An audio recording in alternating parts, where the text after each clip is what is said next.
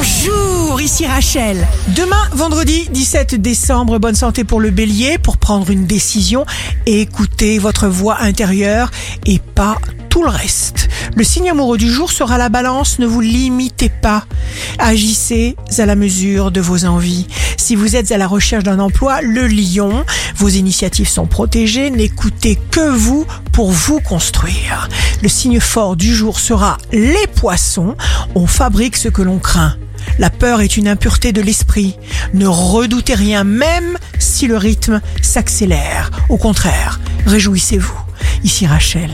Rendez-vous demain dès 6 heures dans Scoop Matin sur Radio Scoop pour notre horoscope.